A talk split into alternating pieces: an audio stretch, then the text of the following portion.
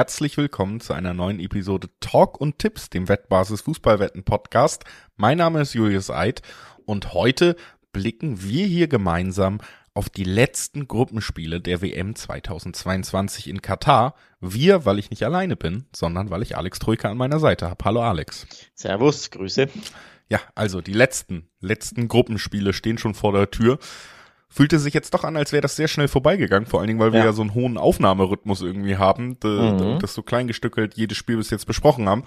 Das, das verging ganz schnell und jetzt sind wir tatsächlich schon am Ende der, der Gruppenphase angekommen und sprechen jetzt über die letzten acht Spiele, über die letzten vier Gruppen, in denen diese stattfinden und natürlich auch darüber, welche Mannschaften als letztes noch in die K.O.-Runde dieses, dieser Weltmeisterschaft einziehen können. Und das machen wir nach ein paar kurzen Hinweisen. Sportwetten sind ab 18 nicht für Minderjährige gedacht und alle Angaben, die wir in diesem Podcast machen, sind Angaben ohne Gewähr, eben weil sie sich je nach der Aufnahme noch die Quoten verändern können. Und zu guter Letzt, Sportwetten können Spaß, aber auch süchtig machen. Und wenn das Ganze bei euch zum Problem wird, könnt ihr euch an den Support der Wettbasis wenden, sei es per Mail oder per Live-Chat oder ihr guckt mal auf spielen-mit-verantwortung.de vorbei. Auch da gibt es erste Hilfsangebote. Und jetzt würde ich sagen, Alex, direkt rein in die Gruppenphase, in die letzten Spiele der Gruppenphase. Bist du schon aufgeregt? Ja, die Gruppen F, E, F, G, H stehen jetzt an und wir fangen mit der Gruppe F an, denn die wurde, warum auch immer, ähm, früh terminiert auf die 16 Uhr, auf den 16 Uhr Timeslot. Und da stehen die äh, Partien Kanada, Marokko und Kroatien, Belgien an und der Blick auf die Tabelle verrät, drei Mannschaften können noch weiterkommen. Die Kanadier die uns ja eigentlich schon positiv überrascht haben. Ich wollte, ich hätte fast gesagt, begeistert haben. Die sind leider schon nach dem zweiten Spieltag ausgeschieden, aber zwischen den anderen drei Teams, da könnte es knapper, spannender und enger nicht zugehen. Also sehr viel Spannung in Gruppe F. Bin gespannt, was du da so tippst. Ja, also was man erstmal festhalten muss, ist, dass äh, die vielleicht angenehmste Ausgangssituation da in dieser Gruppe dann tatsächlich gerade der vermeintliche Underdog im Vergleich zu Kroatien und Belgien hat, nämlich Marokko, denn die haben eben einfach in der eigenen Hand das Weiterkommen. Sollten die ihr eigenes Spiel gegen Kanada gewinnen können, sind sie auf jeden Fall weiter. Gleichzeitig spielt aber eben Kroatien gegen Belgien und da gilt, ähm, das sollte dann eben auch Marokko seine Aufgabe erfüllen. Der Gewinner aus diesem Duell weiter ist und der Verlierer direkt raus. Ähm, ja. Das, also Kroatien hat natürlich noch die Chance, dass Marokko gegen Kanada verliert. Dann wären sie auch sogar bei einer Niederlage weiter. Aber ähm, Belgien ist auf jeden Fall wahnsinnig unter Druck. Belgien ist tatsächlich wahnsinnig unter Druck. Das ist, ähm, das ist korrekt. Die Belgier können ja auch sogar mit einem Punkt weiterkommen. Auch dann hängt es davon ab, was Marokko macht. Also ob sie verlieren und vor allem wie hoch sie verlieren. Auch das ist ja noch möglich. Also mit einem Unentschieden der Belgier und einem, ich rechne es gerade durch, denn es gibt ja den Tabellenrechner auf der Wettbasis. Den kann man ja gerne nutzen, um eben das durchzukalkulieren. Also mit einem 1 zu 1 Belgien-Kroatien und einem, ähm, jetzt lass mich gucken, 3 zu 0 von Kanada. Nicht, dass das realistisch wäre, aber nur um es mal durchzukalkulieren, wären Marokko und Belgien punktgleich und torgleich. Ähm, und da Marokko direkten Vergleich gewonnen hat, wäre dann Marokko weiter. Also Marokko kann sich sogar eine 0 zu 3 Pleite leisten, sofern Belgien nicht gewinnt. Deswegen ja. gehe ich voll mit die, mit dem, was äh, mit, was du gesagt hast, Marokko, die natürlich die komfortableste Ausgangssituation und sie spielen gegen eine Mannschaft, die schon ausgeschieden ist. Also es spricht sehr, sehr viel dafür, dass hier Marokko ähm, ja am Ende weiterkommen wird, ja. Ja, lass uns das vielleicht doch auch erstmal für die Ausgangslage so ein bisschen wieder abhandeln von Spiel zu Spiel, weil für mich ist tatsächlich Marokko also ich spekuliere jetzt gar nicht so wahnsinnig viel in die Richtung, wie hoch sie verlieren dürfen. Für mich sind sie Favorit gegen Kanada, auch wenn Kanada auch toll spielt. Und ich glaube, dass wir generell das Potenzial haben, vielleicht nicht mit den größten Superstars, aber wir haben das Potenzial, dass wir hier ein sehr unterhaltsames Spielchen nochmal sehen. Kanada eben ohne den Druck, die sind raus. Aber ich halte Marokko für eine ordentliche Fußballmannschaft. Ich finde, sie haben sich die vier Punkte bis jetzt auch auf jeden Fall verdient. Wir haben schon öfter darüber gesprochen, dass sie auch individuelle Klasse mitbringen.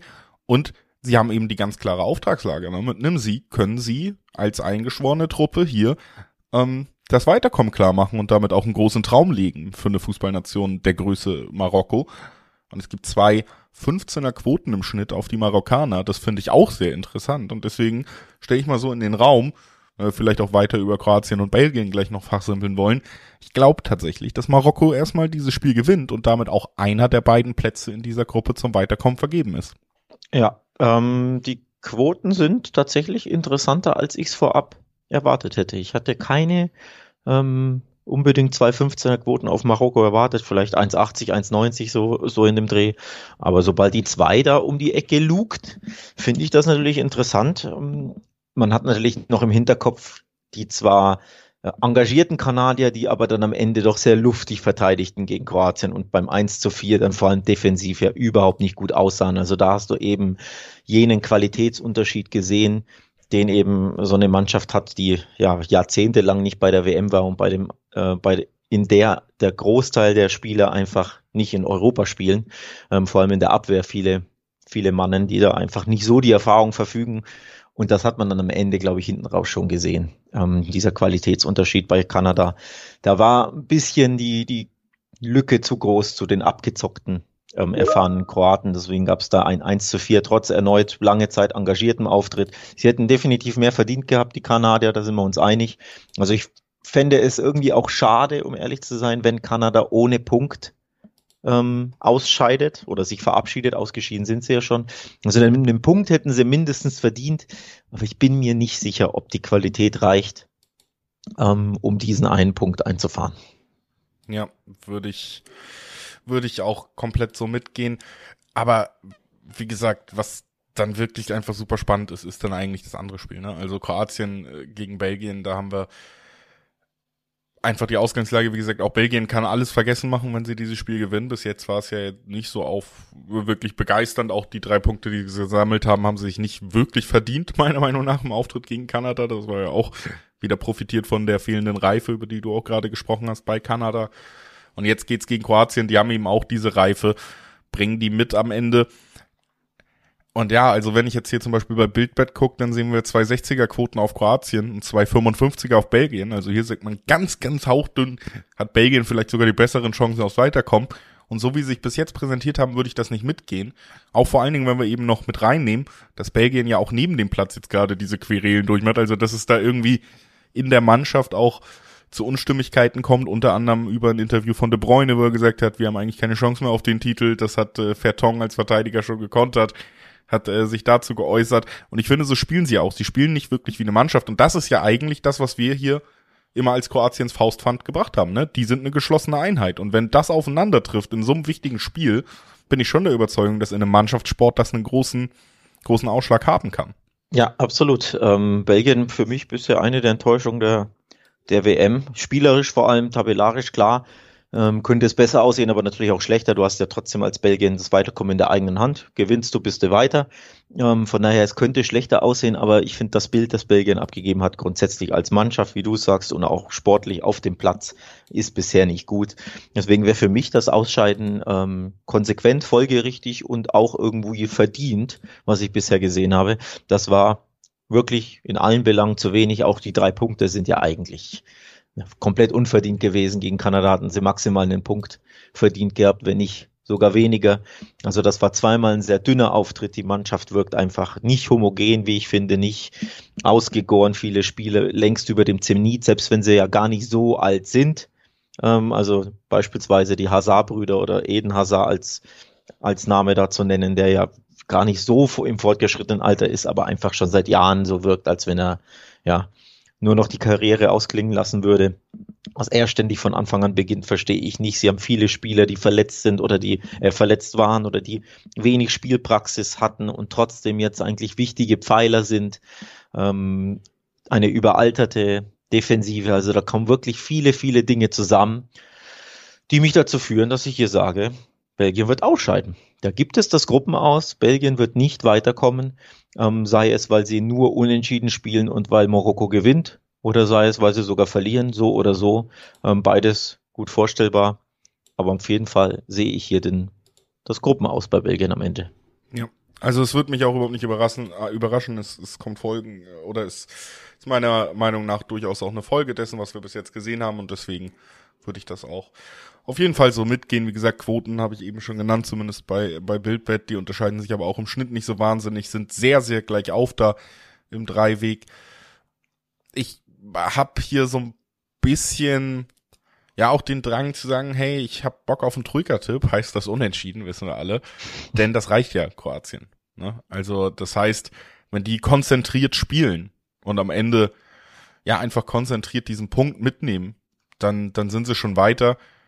So wie Belgien spielt, öffnet sich halt immer mal die Tür, glaube ich, dass Kroatien das Spiel sogar gewinnen könnte am Ende, gerade wenn Kramaric dann irgendwie einen guten Tag nochmal hat oder so. Deswegen, ich tue mich so ein bisschen schwer zwischen Sieg Kroatien und Unentschieden Kroatien. Für mich aber auf jeden Fall der Tipp, dass Kroatien weiterkommt, ja.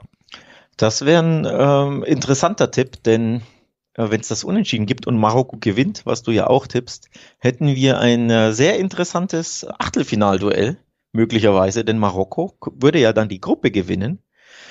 Und ich blicke jetzt mal eins voraus. Deutschland-Gruppe besprechen wir ja gleich, aber Marokko als Gruppensieger wäre ja dann potenziell der, der Achtelfinalgegner der deutschen Mannschaft, sollte Deutschland Zweiter werden. Ja. Also super interessant aus Marokkos Sicht, ähm, wenn du da sogar die Gruppe gewinnst. Weiß ich gar nicht, ob das ein Wunschlos ist. Andererseits, das andere Los wäre wär Spanien, also wenn die die Gruppe gewinnen. Sprich, ähm, wer will eigentlich Erster und wer Zweiter werden? Kroatien oder Marokko? Das frage ich mich so ein bisschen. Nee, es wären auf jeden Fall so oder so ähm, ein, ja, ein Krachergegner, denke ich, für den Gruppensieger. Das kann man festhalten. Sollte Deutschland weiterkommen. Natürlich haben auch Costa Rica und, und Japan dann noch Chancen. Das besprechen wir gleich. Aber am Ende, also ich würde sogar hier diese 1, 270 bei Kroatien ein bisschen ins Auge fassen wollen. Ähm, denn die sind sehr lukrativ und die Belgier müssen riskieren. Den Kroaten reicht ein Unentschieden. Und dann kann Kroatien die Lücken ausnutzen und die strauchenden, strauchelnden älteren Verteidiger von Belgien vielleicht dupieren. Und dann gewinnen sie durch einen späten Konter, weil sie defensiv gut stehen. Würde ich jetzt auch nicht ausschließen wollen. Also auch das Unentschieden, das du tippst, aber genauso ähm, den Kroatien-Sieg zu 2,70, den finde ich auch sehr, sehr interessant dotiert. Ja. Also doppelte Chance. Kroatien ist für mich so der, der sichere Tipp bei dem ja. Spiel. Denn alles andere wäre für mich ich will jetzt nicht sagen, eine Überraschung. Belgien hat natürlich die Klasse, aber sie waren so schwach bisher. Es ist folgerichtig, dass sie nicht gewinnen und ausscheiden. Lass uns direkt einfach die Überleitung, die du schon aufge, äh, die du hier ja quasi schon geliefert hast, einfach aufnehmen. Sagen, okay, wir kommen jetzt zur Deutschlandgruppe. Die spielt um 20 Uhr an diesem Donnerstag. Und das heißt, wir haben die Parallelspiele Japan gegen Spanien und Costa Rica gegen Deutschland. Und auch hier haben wir ja eine durchaus spannende Tabellenkonstellation, wo nicht alles so wirklich feststeht, also wer wann wie weiterkommt.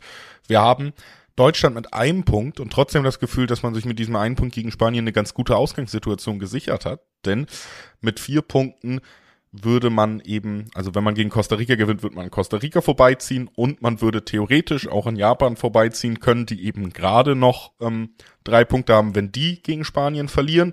Wenn Japan einen Punkt holt und Deutschland gewinnt, Deutschland mit einem ja, 2 zu 0 Sieg quasi immer noch die Chance, dann das bessere Torverhältnis zu haben. Also auch da sieht's ganz gut aus. Und Spanien gegen Japan, da haben wir eben die Situation, dass äh, Spanien einen Punkt braucht, um sicher weiter zu sein, während äh, Japan einen Sieg bräuchte. Ein Sieg für Japan wäre auch das Schlechteste aus deutscher Sicht, was passieren kann. Und ich glaube, damit haben wir so ungefähr die Ausgangslage jetzt erstmal aufgeschlüsselt. Außer dass natürlich auch Costa Rica drei Punkte hat nach dem Sieg gegen Japan und damit natürlich auch mit einem Sieg gegen Deutschland ebenfalls sicher weiter wäre. Ja, also wenn äh, Japan gewinnt, dann spielt natürlich das Torverhältnis, also das mit Abstand das schlechteste für Deutschland, ganz genau. Ähm, dann müsste Deutschland sehr, sehr hoch gewinnen und dann spielt das Torverhältnis eben eine Rolle. Also für Spanien die tolle Ausgangslage, dass sie eben am Anfang gleich 7 zu 0 gegen Costa Rica gewonnen haben und wenn sie eben punktgleich sind, dieses grandios ähm, gute Torverhältnis aktuell haben. Also Deutschland muss gewinnen und hoffen, dass Japan nicht gewinnt. Simple, simple Erklärung. Ähm, ich tippe zumindest ersteres, also den Deutschland-Sieg. Oder anders angefangen, es sind natürlich Parallelen zur letzten WM da. Da hat man ja auch gesagt, wenn man Südkorea im letzten Spiel schlägt, ähm, ist man weiter. Und da war ja auch so der, der positive, also da wurde auch das Auftaktspiel verloren, überraschend. Deswegen die Parallelen. Zweites Spiel, sehr spätes Tor und den Sieg gerettet gegen Schweden. Jetzt war es ein spätes Tor und den Punkt gerettet, aber beides war ja so das, das ähm, ja, positive Gefühl, wir sind jetzt richtig drin in der WM, wir haben den Turnaround geschafft und jetzt haben wir es in der eigenen Hand. Also wirklich enorm viele Par Parallelen zur letzten WM mit eben dem letzten Spiel gegen einen vermeintlich schwachen Gegner, nämlich dem vermeintlich schwächsten Gruppengegner. Damals war Südkorea. Jetzt ist es Costa Rica. Ausgangslage super ähnlich. Und auch damals, ich erinnere mich, wenn auch nicht in diesem Podcast, aber überall sonst, wo ich gefragt wurde, inklusive Freundeskreis, habe ich gesagt, ja, natürlich schlägt jetzt Deutschland Südkorea, denn sie haben ja dieses positive Ergebnis gegen Schweden jetzt eingefahren. Ich würde das auch jetzt wieder sagen, aber es besteht natürlich die Gefahr, dass man sich zweimal äh, auf ähnliche Weise irrt. Ja, also die Gefahr besteht auf jeden Fall, obwohl ich schon sagen würde, dass äh, für mich Südkorea eben ja einfach auch doch noch einen Ticken höhere Einzelspielerklasse mitgebracht hat, damals schon und das auch in diesem Jahr wieder tut. Mich hängt der Costa Rica ein bisschen hinterher, aber die haben sich natürlich ihre Sporen verdient, nachdem sie jetzt gegen Japan auch die drei Punkte geholt haben. Also komplett unterschätzen sollte man sie, wie man es vielleicht nach dem, nach dem, nach der krassen Auftaktniederlage gegen Spanien getan hat. Komplett unterschätzen darfst du sie nicht. Aber für mich hat Deutschland mit Überzeugung gespielt gegen Spanien. Das ist wirklich eine der Sachen, die man ihnen nicht vorwerfen kann. Für mich ist auch eine ganz wichtige Erkenntnis, dass Niklas Füllkrug, Füllkrug eben tatsächlich auch diese Form, die er in der Liga hat, mitbringt, ganz offensichtlich und da dann eben auch in der äh, Nationalmannschaft klicken kann. Und ich glaube, es war ganz offensichtlich auch für Deutschland zu sehen, wo sie ansetzen können für dieses Spiel. Ne? Also du hast einfach gesehen, was für einen großen Wert Leroy Sané gebracht hat bei seiner Einwechslung und sein Tempo. Du hast gesehen, ähm, Entschuldigung, was für einen Wert das einfach hat, einen Mittelstürmer auf dem Feld zu haben. Und ich gehe stark davon aus, dass wir das jetzt nach den letzten beiden Auftritten auch tatsächlich mal sehen werden von Beginn an gegen Costa Rica. Denn du brauchst auch Tore im besten Fall. Also für mich sehen wir in Deutschland, was sich hier reinkämpfen will, was gezeigt hat, dass sie bereit sind zu kämpfen und ich glaube in Deutschland, was auch so ein bisschen ja über diese beiden Spiele jetzt Erfahrungen sammeln konnten, die sie zum Sieg gegen Costa Rica führen werden. Deswegen ist tatsächlich für mich der Sieg zwischen Deutschland und Costa Rica, ja, der ist für mich tatsächlich klar verteilt auf deutscher Seite. Also doch wieder der gleiche Tipp wie damals Südkorea. Ja. Ähm, naja, letztes gut, Spiel kann, Deutschland. kann jetzt nicht äh, die nächsten 20 Jahre Angst haben, weil sie es einmal verhauen haben. Ja, eben. Ähm, Deutschland hat es in der Hand, letztes Spiel und wieder der Sieg und wieder werden sie weiter. Also Parallelen sind da und ich, auch ich tippe wieder, Deutschland wird das komfortabel gewinnen. Aber, was wir gar nicht erwähnt hatten, und da, sorry an alle zuhörenden Costa Ricaner, auch die können natürlich weiterkommen. Wenn Spanien gewinnt gegen Japan und Costa Rica hält das Remis gegen Deutschland, ist Costa Rica als Tabellenzweiter weiter vor Japan und Deutschland. Auch das geht natürlich. Wir hatten es noch nicht erwähnt. Da sieht man mal, wie wenig wir diesen Costa Ricanern zutrauen. Aber man muss natürlich auch ehrlicherweise sagen, sie waren auch sehr, sehr schwach bisher. Und da, das übertünchen auch die drei Punkte gegen Japan nicht. Auch das war eine sehr, sehr schwache äh, Performance der Costa Ricaner, ja, das Optimum natürlich rausgeholt mit den drei Punkten. Aber spielerisch ist das so dünn und ich finde, sie können ja nicht mal richtig gut verteidigen. Ähm, da scheitert der Japan ja auch ein bisschen an seiner Unfähigkeit, wie ich fand. Und ähm, Spanien hat ja das alles offengelegt. Also Costa Rica, wenn Costa Rica eine andere Mannschaft wäre, ähm, würde ich ihnen hier auch das Weiterkommen zutrauen. Also auch eine, irgendeine andere Mannschaft aus den anderen Gruppen. Aber ich fand sie so, so schwach ähm, bisher. Auch mit Ballbesitz habe ich da gar nichts gesehen. Und wenn Deutschland da halbwegs gut äh, presst und früh drauf geht und mit Mut spielt, die individuelle Klasse haben sie, dann gewinnen sie das nicht nur knapp, sondern dann gewinnen sie das mindestens klar. Also mindestens mit diesem 2 zu 0, was ja auch in den Köpfen der Deutschen schon schon herumgeht. Ich glaube, Thomas Müller hat das eh schon vorgerechnet, kurz nach dem Spiel. Äh, wenn wir 2-0 gewinnen, dann sind wir wohl weiter, weil Deutschland eben ja spekuliert, hofft und denkt, dass äh, Spanien da nichts anbrennen lässt. Oder zumindest nicht verliert. Und von daher, da bin ich auch ähm, auf Seiten Deutschlands. Also mindestens das 2 zu 0 wird hierbei rumspringen. So, ich, ich gehe sogar eine, eine Ecke weiter. Ich glaube sogar, sie gewinnen höher als 2 zu 0. Ohne dass jetzt wieder ein 7-0 wird oder 6-0 oder so, aber so ein, so ein 3-0 oder 4-0, das ist so das Ergebnis, das ich irgendwie im, im Gefühl habe. Und dementsprechend interessant wäre natürlich dann zu tippen, Deutschland gewinnt und Costa Rica trifft nicht. Also ein zu Null-Sieg weil die Costa Ricaner offensiv nichts angeboten haben. Oder Deutschland gewinnt und over 2-5. Das ist ähm, auch ein Tipp, den ich hier abgeben möchte. Oder Handicap plus 2 statt plus 1. Ja, also lass mich einfach für mich einmal den Bogen schließen. Für mich ist es tatsächlich so, dass ich davon ausgehe, dass wir hier in dieser Gruppe Spanien und Deutschland jeweils als Sieger sehen werden am letzten Spieltag, auch wenn Japan haben wir oft genug gelobt. Also es ist jetzt nicht despektierlich gemeint, aber ich habe Spanien stark erlebt und ich glaube, sie werden diese Aufgabe jetzt erfüllen, um sich auch den Gruppensieg safe zu holen. Ähm, und ich glaube, dass man sich da nicht drauf verlassen wird, so wie Spanien Fußball spielt, dass man diesen Punkt verteidigt, sondern man wird da sicherlich auch viel den Ball haben und viel versuchen und am Ende dieses Spiel gewinnen wollen und das auch tun. Und für mich ist das jetzt hier mein kleines aus dem Fenster lehnen heute, aber ich sag, weißt was, ich glaube in Gruppe E gewinnen die beiden Favoriten wie Favoriten und deswegen sage ich, beide Spiele gehen mit Handicap für die jeweiligen Favoriten aus. Also Spanien Handicap-Sieg gegen Japan und Deutschland Handicap-Sieg gegen Costa Rica. Das ist mein gemeinsamer Tipp für diese Gruppe. Gemeinsamer Tipp für diese Gruppe. Handicap-Sieg Spanien, oh, das traue ich mich nicht. Da lehnst du dich weiter aus dem Fenster als ich. Ähm, ich guck gerade, was sind denn die Quoten da beim Handicap-Sieg? Zweierquoten kriegst du da. Ähm, das ist ja zumindest lukrativ. Bei Deutschland brauchst du eben einfach schon das Plus zwei. Ähm, also, dass du zwei Tore Vorsprung gibst den Costa Ricanern, damit es da halbwegs tippbar wird. Denn schon das Handicap Plus eins ist eigentlich auch nicht anspielbar. Also, so sehr ist da Costa Rica auch der Außenseiter. Wie gesagt, ich glaube, Deutschland wird Costa Rica wirklich ähm, ja, klar besiegen. Also ein 3-0 oder höher. Deswegen ist mein Tipp Handicap Plus zwei oder eben das zu Null. Und Spanien, naja, den Spanien reicht halt auch der Punkt. Ne? Sie müssen da ja gar nicht viel riskieren. Ähm, selbst mit dem Punkt sind sie ja, sind sie ja Gruppensieger, weil du sie als Gruppensieger getippt hattest. Ihnen reicht ja ein 0 zu 0, selbst wenn Deutschland da 3-0 oder was gewinnt, weil sie einfach dann fünf Punkte hätten. Deswegen, ich bin mir da nicht so sicher, dass Spanien ähm, per Handicap gewinnt. Da würde ich mich eher zurückhalten wollen. Ich will jetzt die Japaner. Du bist halt auch nicht so mutig wie ich, aber. Ja, das ist korrekt. Ja. Ähm, ich will jetzt die Japaner auch nicht so unterschätzen, ähm, um zu sagen, ja, ihnen trau traue ich so gar keinen Punkt zu, den traue ich ihnen schon grundsätzlich zu. Ähm, denn wie unbequem sie zu bespielen sind, das haben ja die Deutschen dann auch gelernt. Ne? Ja, gut, aber ich, wie gesagt, ich finde Spanien noch besser als Deutschland bis jetzt und ich glaube, sie werden da weniger Möglichkeiten bieten und sie gehen einfach besser mit ihrem Ballbesitz gerade um. Aber ja. Aber ja, wir sind uns einig. Spanien wir sind uns erster, einig, wer weiterkommt zumindest. Spanien erster, Gruppe. Deutschland zweiter, ne? Genau. So, genau. so wird's aus unserer Sicht kommen und damit können wir die letzten vier Spiele dieser WM-Gruppenphase gucken. Die werden am Freitag stattfinden.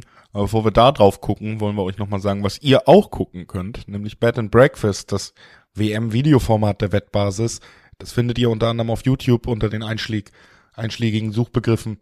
Aber auch direkt auf wettbasis.com ist es immer verlinkt und da werdet ihr dann eben auch nochmal in Videoform richtig schön begleitet. Alex, du warst auch schon während der WM da, immer tolle Gäste da. Mhm. Und du.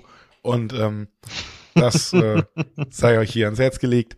Wir springen jetzt an, auf den Freitag und äh, da beginnt's mit Gruppe H. Also auch da alphabetisch äh, sind wir unzufrieden. Erst H, dann G, aber da müssen wir jetzt durch.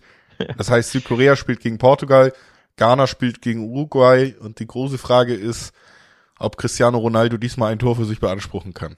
Ja, äh, das ist die große Frage. Er will unbedingt das Tor dass er nicht erzielt hat, das ist so die Randnotiz, ähm, ist natürlich nicht so wichtig. Wichtig ist, dass Portugal schon durch ist und dass die anderen drei Teams dahinter sich um Rang 2 streiten. Beziehungsweise Ghana kann ja sogar noch Erster werden, wenn sie gewinnen gegen Uruguay und Portugal verliert, dann sind wir beim Thema äh, Tordifferenz. Aber grundsätzlich drei Teams können weiterkommen. Portugal erstaunlich früh das Achtelfinalticket gelöst. Hatten wir ja so nicht auf dem Schirm. Also nicht, dass Portugal ausscheidet, sondern dass er einfach schon am zweiten Spieltag ähm, da das Achtelfinalticket lösen. Muss man auch den Hut vorziehen, in einer sehr, sehr unbequemen Gruppe ähm, haben sie das gut gemacht. Also so viel dazu. Und dahinter gibt's jetzt natürlich, ja, ein richtig knackiges Endspiel. Ghana-Uruguay gegen die bisher enttäuschenden Urus. Ja, also unsere Schande dieser WM bis jetzt, dass wir da äh, deutlich besser oder mit, mit deutlich besseren Auftritten der Uruguays, äh, der Uruguayaner, der Urus gerechnet haben. Und ähm, jetzt äh, ist eben die Situation tatsächlich, dass sie da mit dem Rücken an die Wand stehen. Trotzdem, das muss man ja auch sagen, haben sie natürlich die Möglichkeit durch, wenn sie hoch gewinnen würden, was ich ihnen jetzt aber leider nicht zutraue, nach dem, was wir gesehen haben, hätten sie noch eine sehr gute Chance, da weiterzukommen, denn selbst wenn Südkorea gewinnt, es geht im Moment um dann wären sie punktgleich und dann geht es ums Torverhältnis und da haben genau. sie im Moment ein Tor weniger als die als die Südkoreaner. Also da könnte man schon auch noch aus eigener Kraft quasi mit einem guten Spiel, mit einem hohen Sieg gegen Ghana was reißen. Aber einfach wird das nicht. Das belegen die drei Punkte von Ghana, die sie gesammelt haben. Und äh, das ist natürlich dann auch immer noch wieder die große Frage, wenn es jetzt auf ein 0-0 wieder hinausläuft, weil Uruguay einfach offensiv nicht gefährlich werden kann. Mhm. Natürlich schon auch, äh, also das, dann wäre man sowieso raus, aber natürlich ist dann auch noch die Frage, was macht Südkorea? Denn die könnten dann eben auch noch an Ghana vorbeiziehen mit einem Sieg gegen Portugal. Und nur Ghana könnte mit einem hohen Sieg Portugal noch gefährlich werden. Das heißt, Portugal hat eigentlich gar keinen Druck mehr. Das ist wirklich ein Spiel, wo du eigentlich Spieler schonen kannst, weil du ziemlich sicher sogar den Gruppensieg schon fest hast. Und das ist natürlich eine Ausgangslage, die Südkorea mehr ins Spiel zurückbringt, aus meiner ja, Sicht. Ja. Weil du einfach weißt, für Portugal geht's um nichts mehr wirklich. Ja, gut zusammengefasst. Ähm, das macht's tricky. Das ist natürlich auch ein bisschen bitter für Ghana und Uruguay, dass Portugal schon so komfortabel durch ist. Denn, und auch für uns neutrale Fans, wenn man überlege sich, beides Spiel, beide Spiele werden Endspiele. Also Portugal hätte da einfach nicht gewonnen gegen Uruguay, ähm, sondern Uruguay hätte da den Ausgleich erzielt da waren sie ja drauf und dran. Sie hatten ja zwei Top-Chancen durch äh, Luis Suarez und ich weiß gar nicht mehr, wer es war, der dann nicht richtig lupfen konnte, als er allein vom Torwart war, der einfach kläglich ähm, abgeschlossen hatte, anstatt ihn einfach ins flach ins Tor zu schießen. Das wäre der Ausgleich gewesen. Und hinten raus, der Elfmeter war ja sowieso nicht ganz regelkonform, wie wir erfahren haben. Also ja, auch ein bisschen ein glücklicher Sieg für Portugal, das gehört ja auch zur Wahrheit dazu. Ein bisschen glücklich war ja auch der Sieg gegen Ghana, da gab es ja auch einen strittigen Elfmeter. Also zwei strittige Elfmeter und Cristiano durfte nur einen davon schießen, weil er beim anderen nicht auf dem Platz war. Auch das äh, wird ihn ein bisschen wurmen, glaube ich.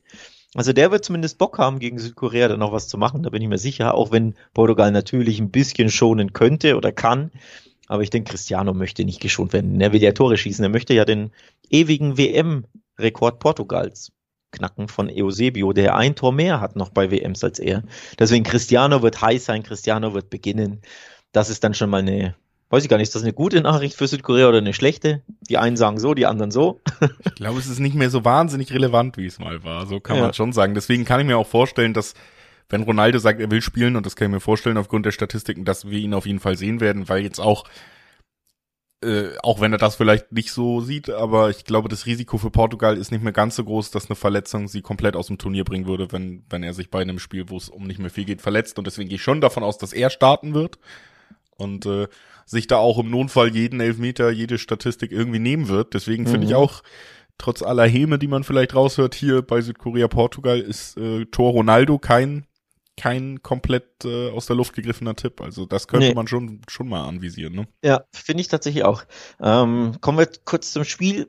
Den Südkorea-Sieg, den sehe ich tatsächlich nicht in dieser Partie. Auch wenn, du es angesprochen hast, Portugal keinen Druck. Südkorea muss gewinnen. Sie haben ja erst ein Pünktchen, also die müssen, müssen, müssen unbedingt siegen. Die werden alles nach vorne schmeißen. Ich fand sie jetzt auch nicht alles andere als schlecht gegen Ghana. Sie haben im Endeffekt das geleistet, was ich ihnen zugetraut hatte, so als Mannschaft. Ähm, das sehr gut gemacht, aber du hast eben gesehen, hinten war es dann doch das eine Mal ein bisschen zu luftig, ähm, zu, ja, ich will jetzt nicht sagen schwach, aber einfach drei Gegentore in einem Gruppenspiel, in dem es um alles geht, kassieren, ist halt nicht ganz so gut. Ähm, wenn sie hier Druck machen und draufgehen, weil sie brauchen ja den Sieg und früh attackieren und viel riskieren, dann wird auch ein Portugal, das nur mit 70 Prozent spielt, so viel Platz bekommen und so viel Platz haben, auch wenn da der ein oder andere Spieler von der Bank spielt, ähm, dass das gefährlich wird für Südkorea. Also lass einfach Rafael Leao Platz haben, ne? der war ja bisher nur Einwechselspieler. Könnte mir sehr gut vorstellen, dass er zum Beispiel beginnt ähm, und mit seiner Schnelligkeit, mit seiner Abschlussklasse, wenn der ein bisschen Platz hat, dann wird's auch wird's auch unschön für Südkorea. Deswegen den Südkorea-Sieg, den sehe ich hier nicht. Dementsprechend das Südkorea aus. Ob ich jetzt bei diesen 1,60er Quoten für Portugal mitgehe, bin ich mir aber ehrlich gesagt auch nicht so sicher. Die finde ich dann auch zu niedrig dafür, dass es, dass Portugal halt nicht wirklich viel machen muss und dafür, dass sie auch ein bisschen wackelig waren in ihren beiden Spielen. Ja, also es ist jetzt auch keine Mannschaft, wie gesagt, ich habe es ja schon gesagt, das bringt Südkorea so ein bisschen ins Spiel.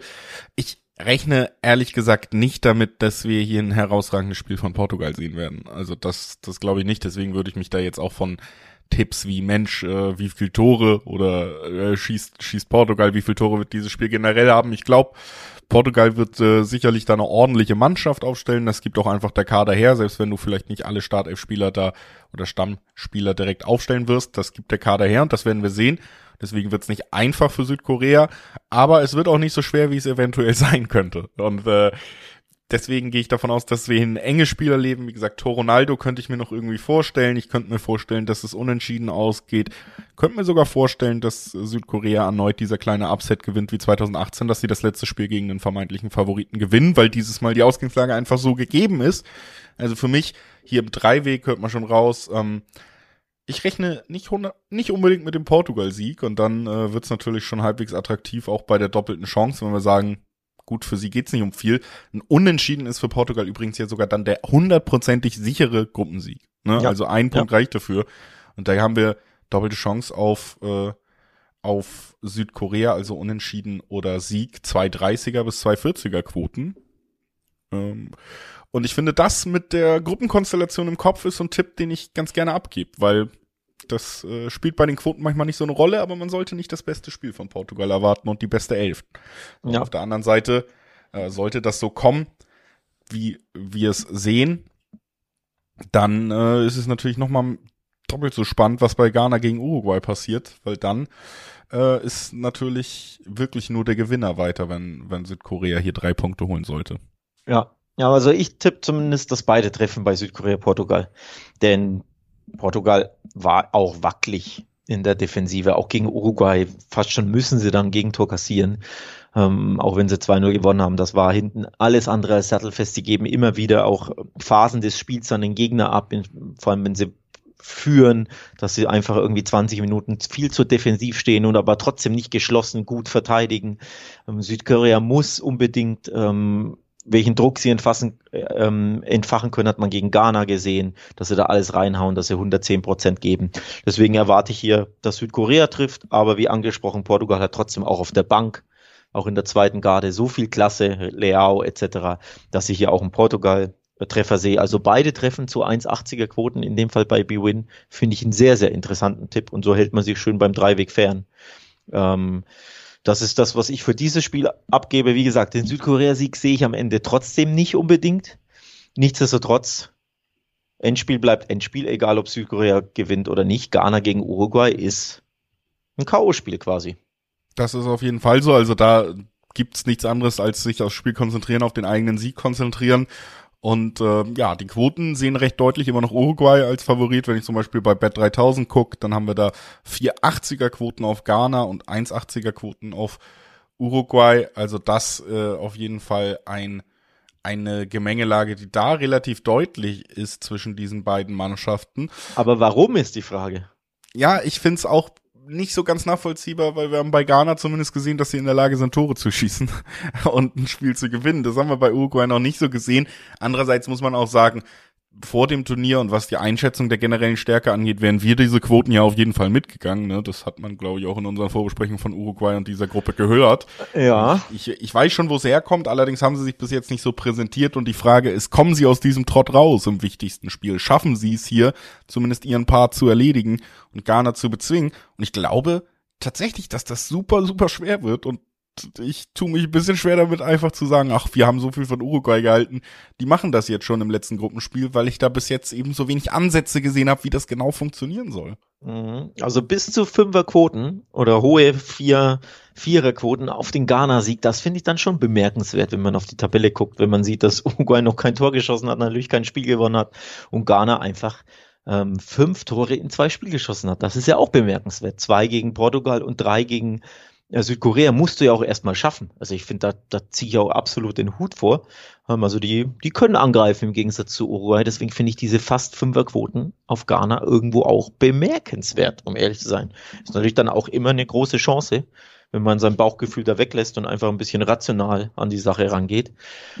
Und die 1,70 von Uruguay, die finde ich zu niedrig, um sie anzuspielen, um ehrlich zu sein. Denn dafür hat Uruguay bisher auch vor allem spielerisch ja so enttäuscht. Das war ja, hinten stehen sie natürlich fast immer sehr, sehr geschlossen gut. Auch gegen Portugal war es ja so schlecht nicht gegen den Ball. Wie gesagt, dieser Elfmeter, den musste rauskalkulieren ein bisschen. Der kam in der Nachspielzeit und war nicht unbedingt der richtige Call.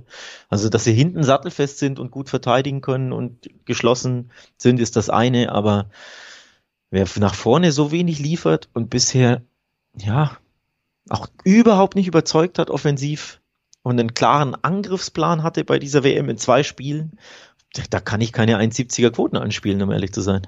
Nee, also durchaus spannend dann direkt natürlich die doppelte Chance auf Ghana irgendwie, wenn wir damit rechnen, dass Uruguay hier wieder irgendwie nicht in der Lage ist, das Spiel zu gewinnen. Das ist natürlich schon interessant. Ne? Ich würde hier bei diesem Spiel tatsächlich auch wieder mit wenig Toren rechnen, generell. Also unter 2,5 finde ich einen Tipp, weil das wird umkämpft. Das ist das wichtigste Spiel für beide Mannschaften in diesem Turnier. Uruguay tut sich super schwer, Tore zu erzielen, kann aber durchaus verteidigen, wird da auch weiter drauf setzen erstmal, bis es dann wirklich in die Wenn man in den letzten 30 Minuten geht und man merkt, verdammt, wir haben immer noch selber kein Tor, wir brauchen es jetzt dringend, dann wird es vielleicht ein bisschen offener.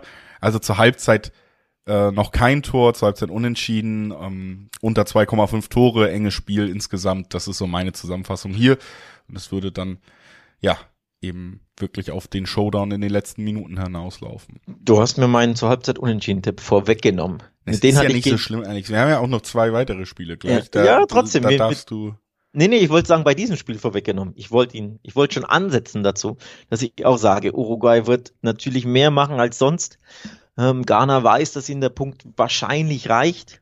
Die wollen erstmal sicher stehen. Uruguay äh, traut sich auch nicht, ist ja keine Mannschaft, die von Anfang an drauf geht, selbst wenn sie gewinnen müssen. Das ist immer, im besten Fall ist das kontrollierte Offensive, im allerbesten Fall von Uruguay, mit wenig Plan, wie man offensiv agiert. Ähm, deswegen bin ich da auch beim Tipp, dass ich sage, zumindest zur Halbzeit könnte es hier noch gut und gerne 0 zu 0 stehen, auch wenn Ghana natürlich offensivfreudig ist oder generell in dem Turnier, aber ich kann mir das Remis zur Halbzeit hier super gut vorstellen, dass anfangs noch taktiert wird und dann zur zweiten Halbzeit Uruguay erst ähm, so richtig loslegt, weil sie dann mit dem Rücken zur Wand stehen.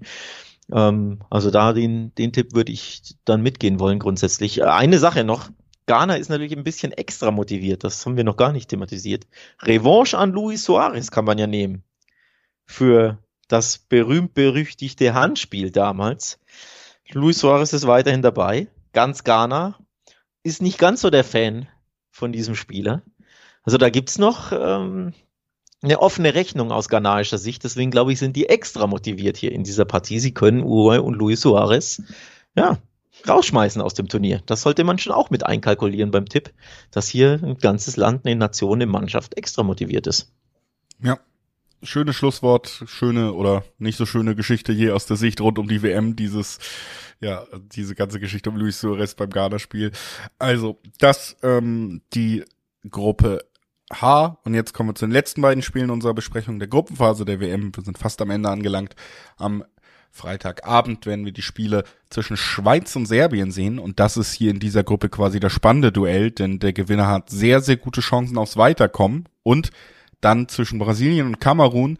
Da braucht Kamerun den Sieg gegen Brasilien. Die sind schon weiter, damit sie eventuell eine Chance aufs Weiterkommen haben. Dafür müsste aber entweder Serbien die Schweiz schlagen oder beide unentschieden spielen und äh, Kamerun dann mit zwei Toren gewinnen gegen Brasilien. So, also Brasilien weiter, Schweiz, Serbien für mich aus meiner Sicht das Spiel, wo ziemlich sicher der Gruppenzweite herauskommen wird. Ja, gehe ich mit. Ähm, sehr bitter übrigens, das 3-3 gegen Kamer äh, zwischen Kamerun und Serbien. Irgendwie haben beide verloren durch dieses Ergebnis, ne? Mit Blick auf die Tabelle. Ähm, klar, Kamerun hat immerhin den Punkt gerettet. Aber was Serbien da defensiv gemacht hat, habe ich auch nicht verstanden. Diese Harakiri-Abseitsfalle vom, das sieht man ja so selten heutzutage im Fußball, dass man, dass eine Mannschaft, die ja gar nicht so die balldominante Mannschaft aller Bayern München oder Man City oder wer auch immer ist, dass sie dann teilweise Harakiri einen Meter hinter der Mittellinie schon gegen eine auch, ja, bestenfalls durchschnittliche Mannschaft in Kamerun da plötzlich mit Führung im Rücken irgendeine Abseitsfälle stellt. Hat mich sehr überrascht, habe ich nicht verstanden, was sie da getrieben haben, die Serbier. Und hat sich so natürlich eine eigentlich tolle Ausgangslage komplett ähm, zunichte gemacht. Und jetzt stehen sie mächtig unter Druck und müssen hoffen, dass Kamerun nichts macht oder nicht gewinnt und müssen selbst gewinnen. Ja, nicht die beste Ausgangslage für Serbien. Ähm, das wird knackig. Also hier wieder mal ein Endspiel. Hm. Serbien, Schweiz tue ich mich schwer, einen Tipp zu finden, denn äh, leichter tue ich mich bei Kamerun, Brasilien. Für mich gewinnt Brasilien das, auch wenn sie mit der B11 auflaufen können. Aber auch hier hat die B11 so viel Klasse. Ähm, und dass Kamerun wackelig ist, hat man ja gesehen gegen Serbien. Ich tippe also auf den Brasilien-Sieg. Dann habe ich das erste Spiel schon mal abgehandelt und dann können wir uns rein fokussieren auf das Endspiel Serbien-Schweiz. Ja, wenn ich natürlich noch was äh, getippt habe zu Kamerun, Brasilien. Und da ähm, würde ich sagen, ich kann mir auch gut vorstellen, dass sie am Ende gewinnen. Wir haben ja schon oft über die Breite der Qualität eben äh, geschwärmt im Brasilien-Kader, vor allen Dingen offensiv. Ich glaube einfach, da werden die Leute Bock haben. Ich glaube aber auch, dass vielleicht ein bisschen weniger Konzentration da ist, dass äh, eben vielleicht auch der Drang, sich offensiv zu beweisen, so groß sein wird, dass man hinten vielleicht nicht so diszipliniert ist, wie man es teilweise schon war als Brasilien. Deswegen glaube ich tatsächlich, wir werden hier ein sehr attraktives Spiel mit einigen Toren sehen. über 3,5 Tore, 2,6er Quoten im Schnitt, ist eine sehr schöne Ui, Quote. gefällt mir, gefällt mir. Und ich glaube, das wird am Ende vielleicht nicht viel am Ausgang dieser WM ändern, aber ich glaube, das wird richtig schön wild. Kamerun hat Bock, haben wir gegen Serbien gesehen und wird die Chancen bekommen, weil Brasilien nicht mehr hundertprozentig da ist vielleicht in den Momenten, aber Brasilien schickt wahnsinnig talentierte Spieler aus Feld, die sich mit Toren beweisen wollen und die das auch mal äh, zeigen können. Also ich glaube, ja, mein Tipp hier und mit zwei Sechserquoten natürlich auch wirklich nicht uninteressant. Ja. Und damit würde ich sagen, ja, lass es uns zur Seite schieben und uns zuletzt jetzt nochmal auf dieses Spiel zwischen Serbien und der Schweiz konzentrieren. Das sind zwei Mannschaften, die für mich sehr diszipliniert Fußball spielen. Und deswegen, um hier direkt mal die erste These, glaube ich, werden wir quasi zeitgleich zwei ganz andere Spiele erleben. Bei Kamerun Brasilien erwarte ich Spaß, äh, Angriffsdrang, viele Tore, viele Abwehrfehler vielleicht auch. Und bei Serbien Schweiz erwarte ich, dass ja ein Tor vielleicht sogar übers Weiterkommen in Gruppe G entscheidet. Mhm. Ja, genau so ist es. Also wenn Kamerun wie wir denken nicht gewinnt, reicht der Serbien ein Sieg, um weiterzukommen, oder der Schweiz eben ein Remis um weiterzukommen. Also die Serben müssen und die Schweizer können das machen, weil sie eigentlich ja so gut können. Nämlich defensiv gut stehen, unbequem sein. Ich hätte jetzt fast Mauern gesagt, aber es ist ja eine Teil, also es ist jetzt nicht typisches Mourinho Peak-Mauern, nur den 16er verbarrikadieren und gar nichts machen. Aber sie können das einfach unglaublich gut, ne? Solide stehen, nervig sein, gut gegen den Ball, ähm, Zweikampf stark. Also das, das Spiel schreit ein bisschen nach so einer typischen Schweiz Masterclass, indem man einfach hinten sehr wenig zulässt und dann irgendwie weiterkommt. Ich bin ein bisschen hin und her gerissen, weil zum einen haben die Schweizer genau das ja über Jahre bewiesen, dass sie genau das können. Dass sie immer den Job irgendwie dann äh, kriegen, ohne dass sie ja, sportlich, spielerisch überzeugen, aber eben sehr, sehr kompakt stehen, sehr unbequem sind und dann eben wenig zulassen und dann irgendwie mit einem 0-0 oder 1-1 oder vielleicht sogar dem, dem 1-0 dass sie spät erzielen, dann irgendwie weiterkommen. Gleichzeitig ist Serbien natürlich, da sind wir ganz ehrlich, die talentiertere Fußballmannschaft, die so viele klasse Einzelspieler hat, wenn die loslegen, können die richtig gut Fußball spielen. Das hat man gegen Kamerun gesehen. Leider hatten sie gegen Kamerun nur das Verteidigen vergessen. Aber offensiv waren da ja einige wunderschöne Spielzüge, bei denen du gesehen hast, das ist eine sehr talentierte Fußballmannschaft. Ja. Deswegen ja, bin ich so ein bisschen hin und her gerissen. Was man da eben sagen muss, und das bringe ich jetzt mal für die Schweiz in die Waagschale, die Schweiz ist ausbalancierter. Ja. Ne? Also wenn du sagst, äh, Serbien kann entweder verteidigen oder angreifen oder wenn sie diesen tollen Fußball spielen, dann funktioniert es mit der Abwehr nicht mehr so richtig. Muss ich sagen, das sieht vielleicht in beiden Mannschaftsteilen vereinzelt nicht so berauschend aus bei der Schweiz, aber du hast da eigentlich nicht diese Ausfälle, sei es vorne oder hinten. Das ist eine balancierte Mannschaft, die einen ganz klaren gemeinsamen Auftrag auf dem Feld umsetzt. Und ich glaube, das ist sehr viel wert. Brasilien hat sich auch super lange schwer getan, gegen die Schweiz überhaupt ein Tor zu erzielen. Das muss man auch nochmal sagen. Ja. Und ähm, sonst, ne, im ersten Spiel haben sie kein Tor kassiert. Also, dass auch die Abwehr bei der Schweiz einfach sehr, sehr gut steht, das ist für mich schon ein Faktor, der hier hinzukommt und hinzukommt eben auch, dass, wenn wir jetzt mal davon ausgehen, dass Kamerun nicht Brasilien besiegen wird, der Schweiz eben sogar das 0-0 reichen würde. Das heißt, für mich hier wirklich die Frage, hält die Verteidigung der Schweiz wieder gut? Und für mich gibt es fast keinen Anlass, da irgendwie gegen zu argumentieren. Und dann komme ich zu dem Punkt, dass wir hier definitiv unter 2,5 Tore sehen, wenn wir so herangehen. Also das ist schon mal ein ganz interessanter Tipp. Und ich glaube, dass wir tatsächlich keinen Serbien-Sieg sehen werden, weil die Schweiz zu clever ist, zu abgezockt. Ja. Und genau das ist ja das, sie sind clever und abgezockt. Deswegen bin ich auch ein bisschen hin und her gerissen. Dass, ich meine, ich hatte ja vorher getippt, ähm, dass Serbien weiterkommt, also vor Beginn der WM, weil sie einfach, finde ich, eine sehr, sehr gute Mannschaft auf dem Papier haben mit sehr, sehr guten Einzelspielern. Nur eben, ja, aus irgendeinem Grund konnten sie nicht verteidigen gegen Kamerun. Das war, das war enttäuschend. Deswegen bin ich ein bisschen hin und her gerissen, denn die Schweizer, wenn sie eins können, dann eben solche Spiele dann ähm, über die Zeit bringen und sei es eben das 0-0 über die Zeit bringen. Ja. Du hast es angesprochen, wie, wie gut sie gegen Brasilien verteidigt haben. Das muss dir als Serbe, muss einem als, als äh, serbische Nationalmannschaft natürlich Sorgenfalten auf die Stirn treiben.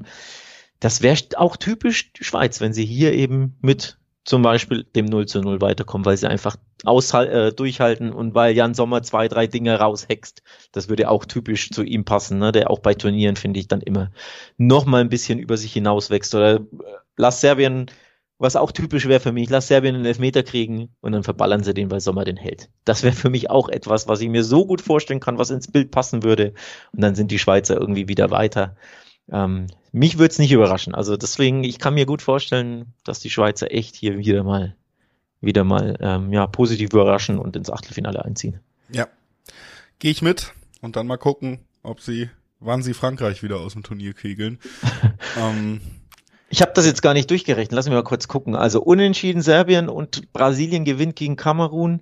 Dann würden sie auf Portugal treffen. Ja, und das also ist eigentlich genau werden. der Name, wo ich die Schweiz dann noch eine Runde weiter sehe. Ja, das fände ich dann auch ja. interessant. Oder ich glaube, als Portugal denkt man sich auch auf dem Papier, ja, das ist machbar. Aber wir reden eben von dieser unbequemen Schweiz, die ja genau solche Spiele liebt. Mal gucken, ob es zu dem Match Aber abkommt. wir sind natürlich jetzt noch in der Gruppenphase. Man merkt schon, wir freuen uns schon auf die K.O.-Runde und planen und planen schon weiter. Und deswegen sollt ihr da natürlich auch nicht lange warten müssen auf den nächsten Podcast. Fürs Achtelfinale behalten wir quasi diesen Rhythmus nochmal bei, zweitägig.